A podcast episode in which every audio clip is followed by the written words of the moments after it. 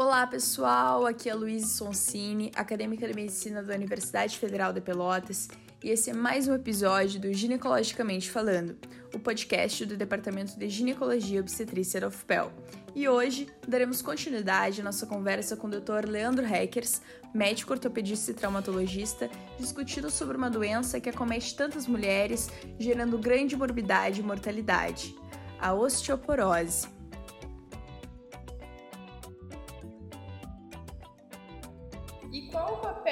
Qual o mecanismo da vitamina D e do cálcio na prevenção da doença? Na verdade, né, o, a vitamina D, se a gente falar de vitamina D, ela exerce também um papel muito relevante no metabolismo do cálcio e do fósforo, assegurando os níveis adequados desses dois minerais para as funções metabólicas né, e a mineralização óssea.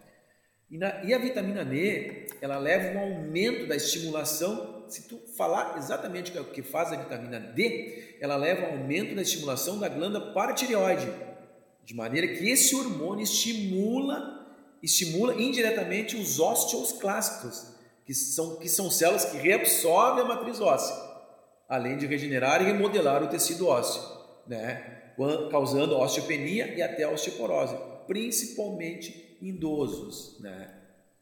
E quanto à exposição solar, então, há uma necessidade mínima de área de exposição solar para a produção da vitamina D? Essa pergunta é interessante. Segundo alguns dermatologistas, né, para adultos saudáveis, recomenda-se tomar sol pelo menos três vezes por semana. Mas esse tempo de exposição muda conforme a cor da pele. De acordo com os dermatologistas, esse tempo deve ser, por exemplo, 15 a 20 minutos diários para pessoas de pele branca, 30 a 40 minutos para pessoas de pele morena e até uma hora para quem tem pele negra. E um outro detalhe importante: o horário propício para estimular a produção de vitamina D é entre 10 e 16 horas. E o que, que é ideal? O ideal é expor 15% da superfície corporal, que, que significa isso? Significa que ser suficiente deixar amostras mãos, braços, pernas e que tu pode, lembrando, né, que tu vai ter que fazer uma foto, tu tem que fotoproteger o restante do corpo, né, devido ao horário da, do sol. Isso é importante, né? Uhum. Eu Sim. acho que esse, esse é o detalhe há... importante. E quando há necessidade, então, de realizar a suplementação de cálcio e de vitamina D? Se a gente for falar de vitamina D, né, Luísa, se sabe-se que, sabe-se que a vitamina D é um dos nutrientes que mais causa polêmica né, e discussões ao redor do mundo. Segundo a Organização Mundial de Saúde, metade da população mundial tem quantidades insuficientes da vitamina D, tá? sendo que alguns estudos uh, mostram baixas taxas de vitamina D relacionadas à fraqueza óssea, né? óssea, problemas cardíacos, diabetes, enfim, várias outras patologias. Né? Mas a gente deve olhar para isso tudo com cautela, a gente tem que ter uma cautela em relação a isso. Né? Se for pensar em relação aos trabalhos que existem, até o momento, tem poucas conclusões né, foram tomadas em relação à vitamina D no organismo. Isso é um detalhe importante, né? A única coisa que a gente sabe, bem concreto, que ela interfere na diminuição da massa óssea. Isso é um, é um é dado importantíssimo. Né? Também é importante que não há um consenso sobre quem eh, deve receber ou não a reposição da vitamina D. Né? É, isso é um detalhe importante. Mas sabe-se que a vitamina D ela é indicada para pacientes com mais de 65 anos de idade crianças com raquitismo, né? O que raramente se expõe ao sol. Tem algumas cidades, países que vivem muito no frio, sem sol, isso é bem complicado. Porque a gente tem que levar por um lado que, diferentemente eh, da maioria das outras vitaminas, a vitamina D é produzida pelo nosso próprio organismo, né? Ela trata-se de um hormônio produzido a partir do colesterol, quando nossa pele é exposta ao sol. Então, esse é um detalhe muito importante, né? Muito importante. Eu acho que é isso aí. Em relação à vitamina D, nós temos que ter muito cuidado eu indicaria sempre acima de 60 anos, 65 anos, né? Claro que se faz exames tudo antes e daí sim se tem que repor em relação à vitamina D. No caso do cálcio, né? O cálcio tem alguns sintomas, né, que, por exemplo, aumento de peso, hora para outro paciente começa a aumentar de peso, cãibras. É comum o paciente falar no consultório que está com cãibras e praticamente ele não tem nada, todos os exames normais, ele tem cãibra e muitas vezes ali é uma alteração de cálcio o próprio estresse, ansiedade, depressão, a própria hipertensão né, arterial, constipação intestinal é uma também, a própria insônia, a insônia, algumas vezes diarreia. Um detalhe importante que eu observo que são unhas quebradiças, também clinicamente pode aparecer como sintoma. Então, isso, isso é, é importante o, o, clínico, o ortopedista, o ginecologista observar esses detalhes, né? Uhum.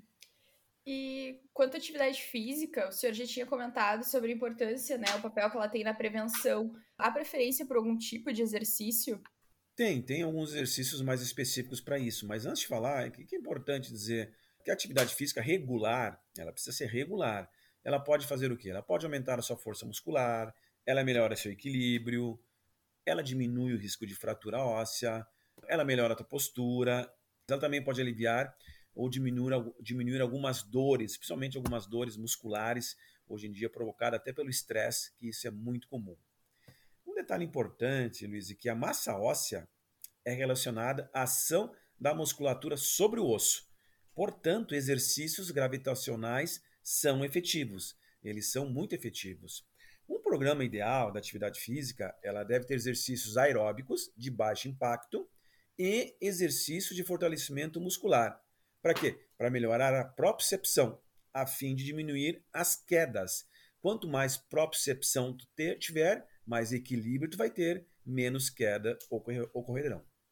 Uhum. Uh, e também, os exercícios aeróbicos de baixo impacto, como caminhadas, eles estimulam muito a formação osteoblástica e previnem a reabsorção. Por isso que é importante. Mais um detalhe que também é interessante uh, de falar que a musculação, a musculação e treino funcional uh, são alguns exercícios que auxiliam no ganho de massa óssea. Né? Claro que não é uma musculação pesada, é uma musculação conforme a idade do paciente. É o tônus muscular. A gente sempre fala, o paciente precisa de tônus muscular. O tônus muscular e o treino funcional são interessantes, porque é o dia a dia, né? É o dia, de, dia a dia dele que está sendo treinado num exercício físico. Então é mais ou menos isso aí, em relação a isso. Tá bem. E então, uma vez diagnosticada a osteoporose, qual o tratamento realizado? Qual a importância dele? Se está feito o diagnóstico da osteoporose, feito o diagnóstico, densitometria, comprovando a tua osteoporose, nós temos que tratar. Mas antes de instituir um tratamento, né, o paciente tem que ser muito bem avaliado, até por um diagnóstico diferencial, muitas vezes, né? Nós podemos ter uma osteoporose secundária por outras patologias. Isso é importante também, o clínico, o ortopedista e o ginecologista estarem atentos a isso. Por exemplo, o mieloma múltiplo, a própria desnutrição, doenças gastrointestinais ou renais, entre tantas outras, né? Então, isso é um fator muito importante. Outro detalhe importante que os fatores de, de riscos, né, os mais importantes, por exemplo, idade, sexo feminino, etnias brancas e oriental, história familiar, de fratura prévia, né? baixa, baixa estatura, baixa necessidade mineral óssea. Isso é importante. O próprio uso de corticoide por mais de três meses, né? com doses elevadas, é interessante saber isso até para o tratamento. Às vezes, tu precisa aumentar a dosagem conforme os fatores de riscos desse paciente. E aqueles fatores de riscos modificáveis, né? devem ser eliminados. Isso aí não, não tenha dúvida, né? Como, por exemplo, baixo peso, o alcoolismo, o tabagismo, os sedentarismos, né? a deficiências nutricionais, entre tantos outros, deve ser totalmente eliminado. Isso, isso faz parte do tratamento. Né? Esses fatores de riscos eles devem ser tratados também no tratamento quando a osteoporose diagnosticada. E se a gente falar de medicação, né, nós temos os suplementos, né, como o próprio cálcio e a vitamina D, que a gente acabou de comentar, né, que muitas vezes é dado, né, é dado, pacientes já, que já têm uma perda óssea, é importante o cálcio e a vitamina D serem dosados e fazer parte do tratamento. Eu tenho como rotina dois suplementos importantes que eu acho quando estipulado o diagnóstico. E os medicamentos usados, propriamente dito, né, nós, do ponto de vista farmacológico, nós temos duas classes de medicamentos para osteoporose, né? Os antirreabsortivos, os anticatabólicos e os estimuladores de formação óssea. Né? Essas duas classes são importantes no tratamento medicamentoso, medicamentoso, né? Se nós falarmos dos antirreabsortivos, né, eles são divididos também em grupos. Nós temos os grupos hormonais, com terapia de reposição hormonal, né, tanto estrogênio quanto testosterona. Nós temos hoje a calcitonina também, né, que é um hormônio tiroidiano. Nós temos o haloxifeno, né, que é um inibidor seletivo do receptor estrogênio, que é importante também. E nós temos um outro grupo, bifosfonatos, né, os não nitrogenados e os nitrogenados. E também nós temos um grupo, que são os biológicos, né, que é no, cabo do, é no caso do denosumab, que também está sendo usado em algumas situações. Se falarmos assim, ah, de, por exemplo, de terapia de reposição hormonal, geralmente é o ginecologista que trata, né, em vigência ali nos transtornos, muitas vezes sintomáticos, né, da menopausa. É um pouco controverso, tem uma, uma aplicação por alguns, outros não, mas tem sim uma terapia de reposição hormonal importante aí que é usado por alguns com uma eficácia muito interessante, né? A calcitonina, né? Calcitonina do salmão, ela foi provada aí para osteoporose pós-menopausa, numa dose de 200 unidades por dia nasal. Tem uma evidência na redução de fraturas vertebrais, mas ela não age muito em relação ao osso cortical. Então, por exemplo, como punho, como fêmur, né? Então, por isso que ela não é muito usada por ortopedistas. É, é a mesma do haloxifeno também. Ela tem uma, uma, uma, comprovação em fraturas vertebrais, mas também em osso cortical ainda não tem trabalhos mostrando muita coisa em relação a isso. Né? Já os bisfosfonatos, né, eles são os medicamentos mais usados em todo o mundo para o tratamento da osteoporose. Né? Os bisfosfonatos antiabsortivos. E eles se dividem ali, tem os zolendranato, o ácido zoledrônico, tem o risidronato, tem o alendronato e tem o ibandronato, que são drogas extremamente seguras. Eles podem eventualmente causarem uma hipocalcemia ou dores musculares, mas isso é ocasionalmente, né? E, mas são drogas seguras que a grande maioria dos ortopedistas usam, né? Eu, eu particularmente, eu uso o ácido zoledrônico, já uma dose anual, EV, eu uso mais ou menos já uns 12 ou 13 anos, né, 12 ou 13 anos. Eu tenho, não sei exatamente quantos pacientes, mas eu tenho em torno de 600 ou 700 ah, já uh, protocolados. Faço uma análise anual da densitometria óssea, os resultados são bons, os pacientes agem bem, eles têm uma evolução muito interessante em relação a isso. Né? É claro que, como todo uh, bifosfonato, Podemos ter alguns adventos sérios, assim, ocorrem raramente com uso muito prolongado. Por exemplo, 10 anos usando, nós podemos ter aquela famosa fratura atípica do fêmur, na região subtrochanteriana, né, de um traço transverso, mas isso é muito raro acontecer, né, mas está escrito ali também na literatura. Né. Basicamente seria isso, assim, em relação aos mais usados, né. Tem também hoje o denosumab, que é o primeiro biológico né, aprovado para o tratamento da osteoporose. Ele também está sendo usado por alguns especialistas, né? Eu, particularmente, não, não, não uso o denosumab. E em relação à osteopenia, ela também recebe tratamento? Por exemplo, se a gente pensar assim, os fatores de risco para osteopenia, né? A gente sempre tem que pensar nisso. O paciente vai ter osteopenia se ele tem uma história familiar, mulher branca, né, baixa, magra, uma idade avançada já, né, deficiência de produção de hormônios, aquela mulher que usa muito corticoide, alimentação deficiente em cálcio e vitamina D, baixa exposição ao sol, o que, que, mais? Sedentarismo, consumo de álcool, enfim. É, é, uma, é um paciente que vai evoluir para a osteopenia. Não tenha, não tenha dúvida disso, né? E daí nós vamos tratar, sim, a gente tem que tratar também uh, esse paciente que vai evoluir para uma osteopenia, Por quê? Com o objetivo de evitar a osteoporose. Então, isso é extremamente importante. Muitas vezes se com, com, começa com suplementos, né, o próprio cálcio e vitamina D, e muitos ortopedistas, eu particularmente também, começo a usar um bifosfonato, já como indicação. Eu já indico o ácido zoledrônico para que isso não evolua, evolua para uma osteoporose. E além do tratamento, o que mais pode ser feito para prevenir a ocorrência de fraturas em quem já tem osteoporose? Ah, isso é uma pergunta importante, né? Quem já tem osteoporose e está tratando, né, e para evitar fratura, além de todos aqueles fatores de risco que a gente já tanto falou, evitar aquilo, claro, né, acabar com aquilo, cigarro, alcoolismo, aquela, aquele, todos os fatores, é importante o quê?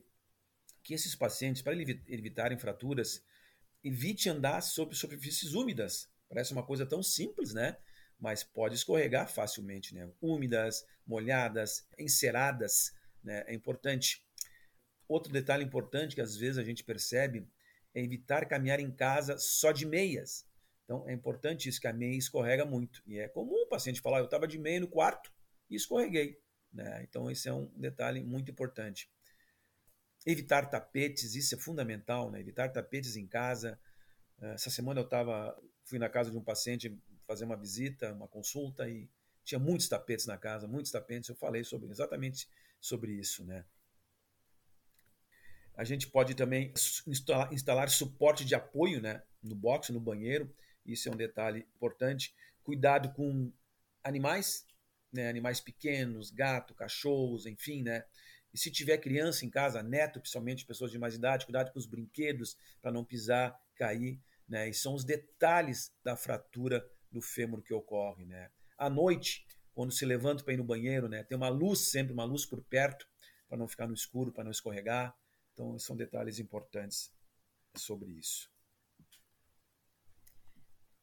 Acho que era isso, então. Finalizando, Luiz, então. Eu queria só te. Uhum. Pode falar. Desculpe, desculpe te interromper. Eu só queria te fazer uma consideração final. É, uhum. Que a osteoporose ela é uma doença crônico, crônico degenerativa do esqueleto, é, de extrema importância. Por quê? Porque ela está se desenvolvendo em uma pandemia devido ao envelhecimento populacional. Então, isso é um detalhe importante, né? Como ela tem como, como consequência fratura, por essa fragilidade óssea, né? Que aumenta muito a morbimortalidade, principalmente nas fraturas do quadril e da coluna. E o que, que a gente observa assim, em relação aos trabalhos eh, mundiais aí, que na ortopedia e na traumatologia, né, ainda falta um conhecimento maior sobre a doença, né? Ainda falta um estudo maior sobre, sobre essa doença, né? Principalmente porque a gente porque, porque a gente possa tratar esse paciente não com cirurgia. Ele não pode quebrar. Então ele deve ser tratado antes da cirurgia, né? O ortopedista e o traumatologista, ele deve reconhecer a gravidade dessa doença e suas consequências, né? Eu sempre digo, se ele não se sentir habilitado para tratar esse paciente, ele deve encaminhar ele deve encaminhar para um colega que lida com isso, que lida com essa situação, que trata com osteoporose, essa doença aí tão importante no nosso meio. Uhum, com certeza. E finalizando então o episódio de hoje, o senhor teria mais alguma contribuição ou gostaria de, de deixar uma mensagem ou uma dica para quem está nos ouvindo? Eu gostaria, eu gostaria de deixar uma dica, a dica Cuide do seu corpo, cuide de sua vida, cuide do seu osso, é, para que não tenha uma osteoporose no futuro. E como é que a gente cuida? A gente falou bastante aqui, desde cedo, desde muito cedo. Cuidar da alimentação, exercício regular, não fumar, jamais fume. O cigarro é, faz mal para muitas coisas, inclusive para o osso. Não exagere no álcool, não exagere no café. Tenha uma boa alimentação, que o futuro será bom você não terá osteoporose. Se não se cuidar, terá uma chance de apresentar essa patologia, que é uma patologia de uma gravidade muito grande, que nós temos que ter muito cuidado. Seria essa a dica. Tá bem, então. Eu gostaria então de lhe agradecer por esclarecer nossas dúvidas e compartilhar um pouco do seu conhecimento e experiência conosco. Acho que essa troca é fundamental não só entre acadêmicos e profissionais da saúde para melhorar a qualidade da assistência, mas também com o público em geral que se beneficia muito quando compreende melhor a sua saúde. Muito obrigada! Eu que agradeço pelo convite, fiquei muito feliz em participar né, de um assunto tão importante. Parabéns pela iniciativa. Um grande abraço. Obrigada. E para você então que está nos ouvindo agora e gostou desse episódio, dá um like, compartilha com os amigos, que esse feedback é muito importante para nós. Muito obrigada e até a próxima.